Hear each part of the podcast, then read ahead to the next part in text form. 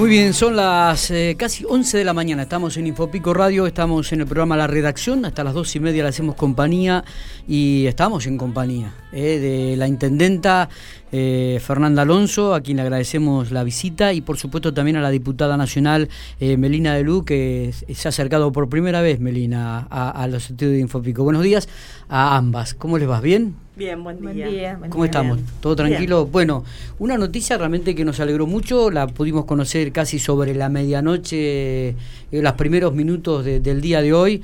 General Pico ha sido confirmada, ya es ley, como Capital Alterna, este, formaste parte de este proyecto también, Melina, así que contanos un poco eh, la sensación, este, lo que fue el debate de esta ley y por supuesto después con Fernanda para que nos cuente un poco la alegría de, ser Capital Alterna y todos los beneficios que puede traer esta, esta posibilidad durante estos próximos cuatro años. Melina. Sí, mira, anoche, como vos bien decíamos, eh, logramos la media sanción que faltaba porque ya venía con media sanción del Senado. Es un proyecto que impulsó el Poder mm, Ejecutivo este, y lo impulsó en basamentos a cumplir con lo que se había prometido en, en campaña. Cuando el presidente anduvo recorriendo las provincias y habló con los dirigentes en las provincias, con los militantes, eh, siempre se le pedía, o algo recurrente se le pedía, era reforzar el federalismo, que en ese momento este, prácticamente era una palabra olvidada en el vocabulario del gobierno nacional. Eh, no lo pudo hacer inmediatamente porque cuando asumió en los primeros 45 días, que era lo que lo tenía previsto mandar a la ley al Congreso, eh, tuvo un montón de, conflictos y de problemas a solucionar y las emergencias que había en ese momento no ameritaron que se mandara con urgencia, pero definitivamente se, se cumplió. Es una, una muy buena ley, es un puntapié inicial para que en este país se respete lo que realmente se tiene que respetar, que es el federalismo, que es la equidad en la distribución, en la participación. Y tiene varios aspectos que son muy interesantes. Yo rescato mucho que dentro de la ley está el programa de gabinete federal. Este no no es poca cosa y yo anoche lo anoche hice uso de la palabra y lo decía de que los funcionarios nacionales eh, se constituyan en la localidad que ha sido elegida como capital alterna en situ, que tenga el contacto directo este, y que se lleven, recojan las necesidades y que dentro de esas necesidades, si la necesidad concreta es de que haya una delegación, también la ley lo habilita a, a que se pueda este, se puedan crear. Totalmente. Una cosa es ver las estadísticas y otra cosa es estar presente, conocer la gente, escuchar, ver los reclamos. El contacto, de, el contacto directo, el feedback del, del, ida y vuelta y lo que te permite una celeritud en la resolución de, de las necesidades. Yo creo que es una, una ley que es como un mojón, un hito para lo que tiene que venir, este, que realmente tiene que ser equitativo, distributiva, este, y eh, tiene que ser federal el país. Eh, más allá de eso, creo que establece también las bases de eh, una nueva concepción en la distribución del poder. Eh, la idea es que se pueda concretar esto. ¿Cómo, ¿qué, lectura le das, Melina? ¿Se concretará realmente? Las intenciones son de que se concrete, están, las intenciones desde el Ministerio del Interior y de la Jefatura de Gabinete, que son los dos este, ministerios sobre los cuales la, la, ley los habilita este, para que hagan los informes, tengan las reuniones, tengan los contactos. Em, nos hubiese gustado que fuera por unanimidad, que fuera este, este, el mismo visión dentro del país. Sabemos, porque tuvimos críticas de que eh, tendría que ser más abarcativa. ¿Cuáles fueron, ¿Por qué fueron las abstenciones? ¿Qué, qué argumentos fueron? Mira, las abstenciones... O lo, negativo, los votos. 11 negativos y 36 abstenciones. Había dos dictámenes, había de minoría y de mayoría. Junto por el cambio pretendía una serie de, de cambios, valga la, la redundancia, en el dictamen. No eran muy trascendentes, por ejemplo, que en provincia de Buenos Aires la, la capital alterna fuera Bahía Blanca y no la, la que salió. No eran cambios tan sustanciales al, al proyecto.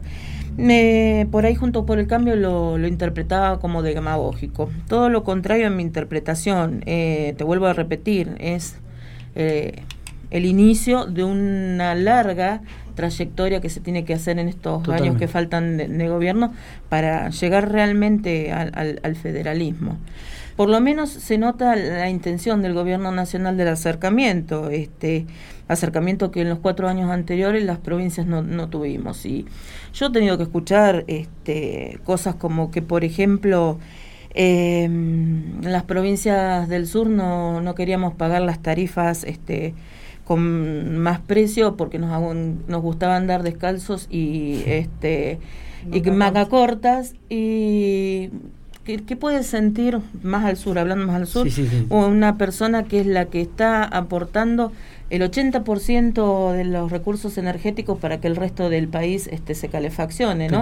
Un desconocimiento total. Yo tuve muchos años en vivienda también eh, me tocó los dos últimos años antes de ser diputada luchar con una Secretaría de Vivienda que armaba planes sin, sin conocer territorio. No es lo mismo construir en Mendoza que construir en el sur, no son los mismos costos. Totalmente. Allanar todas esas cuestiones de que los funcionarios no, no gobiernen para un país desde atrás de un escritorio sin conocer la realidad hay, federal. Otra, hay otra mirada hay otra mirada totalmente distinta de este gobierno al anterior. Una mirada mucho más federal. ¿Cómo, ¿Cómo toma el municipio, este, Fernanda, esta noticia? Me imagino que eh, desde que has asumido, eh, además de las obras que incorporó la, la, ciudad de General Pico, también has recibido muchas noticias, me parece, relevantes en este periodo corto, porque cuando quería acordar estamos prácticamente a, nueve meses, diez meses de haber asumido la, intendencia, ¿no? Sabes que sí, eh, esta noticia que, que, que se vino, eh, bueno, eh, dando, dando su, su, proceso, obviamente, dentro de, de, las instituciones que, que, justamente sostienen el sistema democrático, eh, esta decisión del señor presidente de la Nación de decir generemos un programa para que nos constituyamos en cada una de las provincias en una ciudad alterna, en una capital alterna a la que institucionalmente ya tiene cada provincia y que sea General Pico la elegida, para nosotros fue, fue una alegría enorme. Y hoy ya tener eh, la letra fría escrita de, de, de la ley votada por, por ambas cámaras del Congreso, todo un avance como vos dijiste, en 11 meses. Claro. No paramos de recibir noticias que, que obviamente eh, no, no, nos ponen muy contentos y orgullosos, de, nos dan una expectativa enorme de hacia dónde y cómo podemos aprovechar estas oportunidades. Lo cierto es que eh, nosotros nos sentimos que volvimos a estar en el mapa. Yo creo para el gobierno nacional. Yo creo que sí, yo creo que sí. a ver, la llegada también, la, la, posibilidad de que el presidente haya venido a Santa Rosa, de que haya estado, que, que, haya estado aunque sea horas, pero que, volvió a la provincia de La Pampa, la presencia de, un presidente, me parece que también fue significativo. ¿No es como la provincia ha, comido, ha, tomado una importancia dentro de este contexto nacional? es nombrada, es tenida en cuenta. Son importantes las decisiones, obviamente, y también los gestos. Totalmente. Entonces, eh, la cuestión federal, o sea, nuestra Argentina nace en función de las provincias, el país se constituye posteriormente. Entonces no olvidemos que somos provincianos que se reunieron y dijeron vamos a constituir una nación para darle una forma institucional distinto donde haya alguien que represente a las provincias que están por debajo, que, que, que, que estamos en el territorio. Y los municipios somos los que realmente estamos a cargo de las jurisdicciones. Yo ayer tuve una reunión con un, nada que ver, ¿no? Lo que voy a contar, pero una reunión con, con gente de, que trabaja en el tema de gobierno abierto y participación ciudadana. Eh, son dos posiciones totalmente distintas cuando la participación ciudadana el único que la garantiza es el que está en el territorio. Totalmente. Entonces, digo, ¿cómo un presidente, cómo un gobernador puede estar a la par de la necesidad y del planteo de un eh, sector de una ciudad, como es General Pico, constituyéndose en el lugar? Es la única manera. Que te lo cuenten, sí, te lo pueden contar con eh, una visión u otra. Sí, por eso digo, las estadísticas muchas veces son números fríos, pero cuando vos vas al lugar y constatás cómo es, y escuchás a la gente y ves la realidad, eh, tenés otra mirada totalmente distinta. Nos pasa a cada uno cuando vamos a un lugar específico y vemos, y che, cómo está trabajando esta gente, pero ah, esto no lo sabíamos, y ¿me entendés? Entonces digo, es totalmente distinto, por eso es muy significativo y a nosotros también nos, nos puso muy contentos esto de que se concretara realmente de que General Pico sea la capital alterna de la provincia de La Pampa. También es cierto, Miguel, que em, La Pampa tiene historia de, de, de, haber tenido un, gobernador que en su primer gestión, 2003-2007, Berna, plantó una ley, plantó el mojón de la ley de descentralización. Entonces, es lo que para nosotros es natural trabajar con el territorio, descentralizar eh, responsabilidades y recursos, y por eso tenemos 11 años de ejecución ininterrumpida de una ley que a los municipios nos da previsibilidad en la inversión de recursos que vienen para la ejecución de determinados programas que han venido a salvar los el impacto que ha tenido estas crisis económicas que hemos soportado como país. Sí, total. Porque en 11 años ya vivimos dos. Este, sí, y una pandemia que... Bueno, y la sanitaria, claro. Es, tremenda también. Eh, a un año ya casi de cerrar el, mandato, Melina. Exacto. Eh, ¿qué, evaluación hacemos? Este, eh, mira, ¿qué, este recoges de, como experiencia también en, lo político esto de haber estado en la Cámara? Oye, em, aprendes un montonazo y es un crecimiento personal también este, muy importante. Lo que pasa es que yo tuve dos años de una realidad y ahora estoy viviendo una realidad totalmente distinta dentro de la Cámara. Tuve dos años en donde por ser oposición no teníamos accesibilidad a tratar los proyectos que presentábamos en las comisiones, no logramos prácticamente que funcionara la Cámara y ahora este, veníamos muy, muy embalados, te voy a decir sinceramente, porque habíamos empezado con extraordinarias y después las ordinarias, nos frenó un poco la pandemia, pero enseguida encontramos los mecanismos para resolverlo y poder sesionar virtualmente y funciona y hemos sancionado leyes que son trascendentes, importantes y necesarias para el contexto en el cual habíamos heredado el, eh, eh, el gobierno y este, necesarias este, para seguir funcionando como, como país. Em, así que es como que en tres escasos años este, viví dos, realidades total, totalmente distintas. Pero ¿Lo llamaba bastante el ex gobernador? Eh, Carlos Berna los, llamaba bastante, teníamos, teníamos nuestras reuniones con este gobernador también. Este, más allá de eso, siempre fue muy respetuoso de la opinión de, de los tres. Este, y te digo sinceramente, temas como el aborto, eh, fue una persona de que nos dejó total libertad de accionar en cuanto a cómo íbamos a votar pero muy, muy, muy, muy respetuoso. Por supuesto que siempre los diputados este, hemos intentado defender los intereses de La Pampa. Bueno, y eh, lograron, eh, lograron creo que cosas eh, importantes y relevantes en este último este presupuesto. Claro, yo en algún otro medio lo dije, el presupuesto que votábamos anteriormente en la otra gestión era ver cómo logramos que no nos sacaran los derechos adquiridos. En cambio en este fue conseguir más derechos para la provincia de La Pampa, más beneficios para la provincia de La Pampa. Fue, fue realmente también, me parece, puntos importantes para... Y por ahí uno tiene que asistir a, declaraciones con un cinismo una hipocresía este, como la del diputado Maqueira, me hago cargo de lo que estoy diciendo, porque estaba en el área de cuestionar la cantidad de, viviendas que se consiguieron, de venir de cero casa en cuatro años del macrismo para la provincia de La Pampa, que tenía una política de 2.000 viviendas por año. Sí, bueno, fue también este, cuestionado y repudiado por la, Cámara Legislativa. Lo sí, sí aparte con desconocimiento, porque en una primera instancia sí nos habían puesto 250 millones, pero después de, tratarlo con el Ministerio de, de Hábitat y de Vivienda y Hábitat, en realidad a la provincia llegan 830 millones. ¿Que es poco? Sí, seguro, pero no solamente eh, esos planes, sino que se piensa en la provincia como por ejemplo lotes con servicio, una concepción distinta de no solamente la vivienda social, ¿no? Totalmente, totalmente, es así. Eh, Fernanda, ayer anunciaron un montón de, obras también, eh, o, la continuidad de algunas, eh, el polo tecnológico ya la, tienen, la inversión ya está concretada para el paso 2 y 3 de, los, de los galpones. no me quedó en claro cuando Garay habla sobre los terrenos. Los terrenos para las 120 viviendas, está confirmado, es en principio lo que habíamos, o lo que se habían dicho que los que estaban entre el barrio federal y el, la Loma, ¿puede ser? Sí. O, todavía no? Sí, el tema es el siguiente. Administrativamente, lo que salga primero va a ser donde se va a localizar. Estamos barajando dos, tres alternativas y eh, por eso, ¿por qué? Porque queremos celeridad en la posibilidad de que se empiece a construir, eso va a dar la posibilidad de tomar mano de obra que está desocupada en el ámbito de la construcción y obviamente el acceso a la vivienda, así sean 120 nada más, que hoy eh, para lo que Pico ha venido teniendo eh, habitualmente. hace cuatro años que no se Hace cuatro años que no tenemos ninguna. por eso digo, ya 120 es un paso. Es empezar. ¿La licitación va a ser antes de fin de año? Esa es la idea, esa es la idea, por eso ayer hablábamos justamente de otras alternativas más ágiles en lo que respecta a lo administrativo. ¿Y se puede conocer esas alternativas o no? todavía no?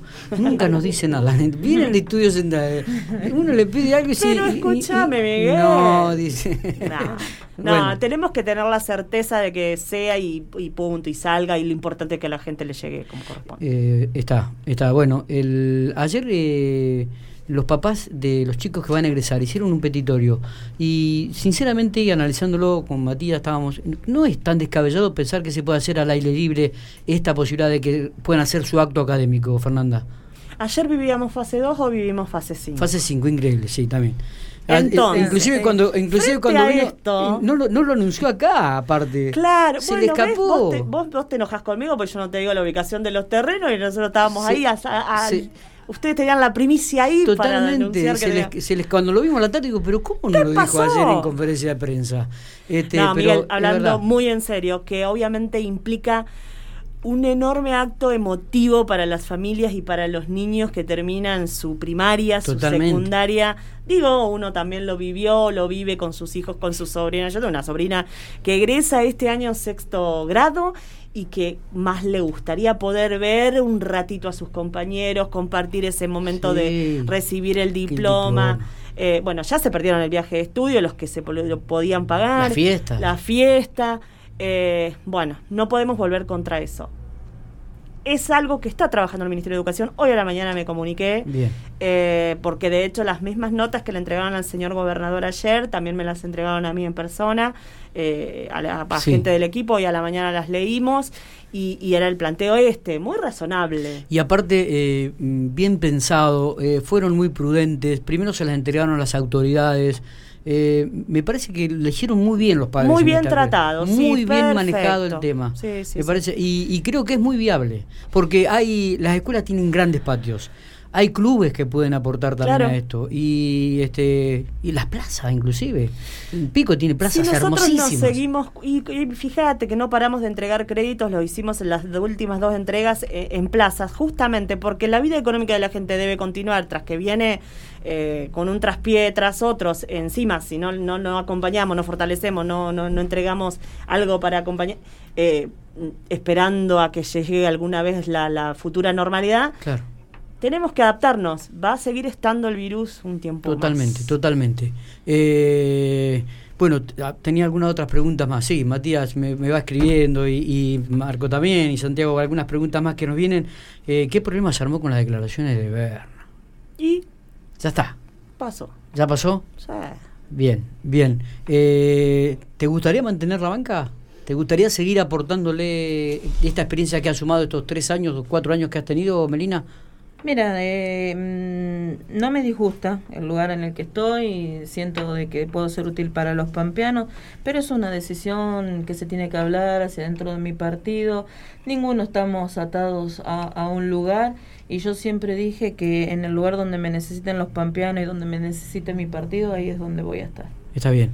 Eh, ¿Está confirmado entonces que, vuelvo a reiterar con la vivienda, porque es un tema que la gente pregunta y, manda consultas permanentemente? La licitación va a ser a fin de año porque Estamos lo confirmó. Para eso. Sí, confirmó sí, que iba a ser a fin de año. Eh, bueno, los terrenos veremos entonces, esperaremos. Lo que salga primero va a dar respuesta a que podamos empezar lo antes posible y que lo que vos decís y lo que se propone el gobernador, que la licitación sea antes de fin de año. Está bien, está bien. Eh, ayer también se hicieron anuncios que ya está, van a continuar con el tema de los desagües en la provincia de acá en General Pico, obra también muy significativa. ¿Cuándo terminaría eh, algunos o cuándo se va a inaugurar o cuándo ya, estaría finalizado estos?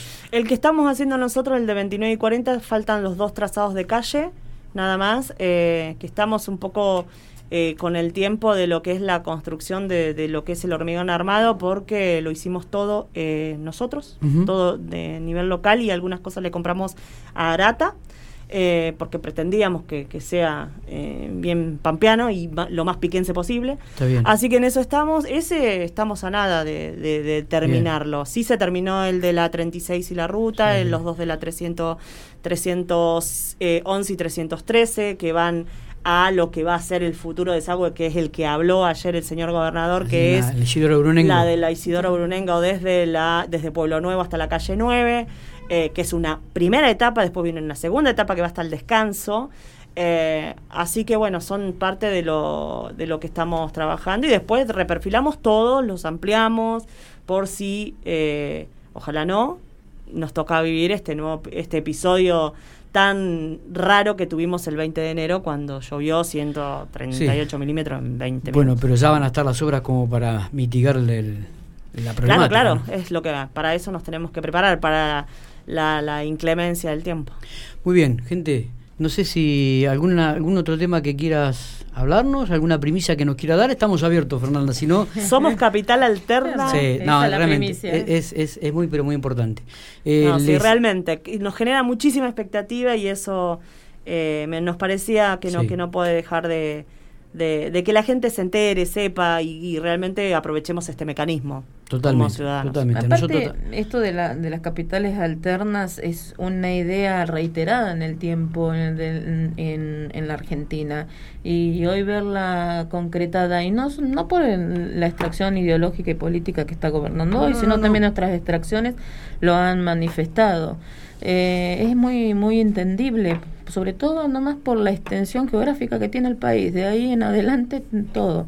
Así que es muy, muy celebrable, ¿no? De que todo haya podido sancionarse. Nos parece una gran noticia. La última, Fernanda, estatus sanitarios en Pico. Estamos en una meseta, estamos bajando la cantidad de contagios, también la cantidad de personas eh, aisladas. Contanos un poco. Se amesetó, eh, obviamente vamos a seguir trabajando en lo que es esto búsqueda activa, que ahora eh, incorporamos un día más a la semana, estamos saliendo tres días y está dando sus resultados porque hasta podemos agudizar la búsqueda justamente con el sistema de georreferenciación que le hemos aportado desde el municipio hacia salud pública para que eh, ellos en el mapa eh, se vayan localizando eh, los casos positivos y eso automáticamente da el lugar a donde hay que ir a buscar. Y eso nos da la posibilidad de por eso encontrar de 25 hisopados, de 25 casos con síntoma, como pasó en el día de, de antes de ayer, 25 casos, 9 dieron positivos. O sea, fuimos a buscar a donde considerábamos que era posible que hubiera gente que, que es, es un síntoma que confunde, es un síntoma que vos crees que no es el coronavirus el que estás transitando. Entonces no hay consulta eh, obligada por la gente y, y, vas como por la sospecha y terminás siendo un caso positivo. El test rápido nos da esta cosa de poder avanzar en 32 horas de anticipación en el bloqueo. Eso ha venido, que después se termina confirmando con el PCR eh, y realmente eh, nos anticipamos. Hemos amesetado, eso nos da la posibilidad y los fundamentos que ha tomado el gobernador para anunciar la vuelta a fase 5. Eh, sigamos cuidándonos porque depende de nosotros. Gracias por haber estado. Gracias, Melina. Gracias, Fernanda. A ustedes, un abrazo.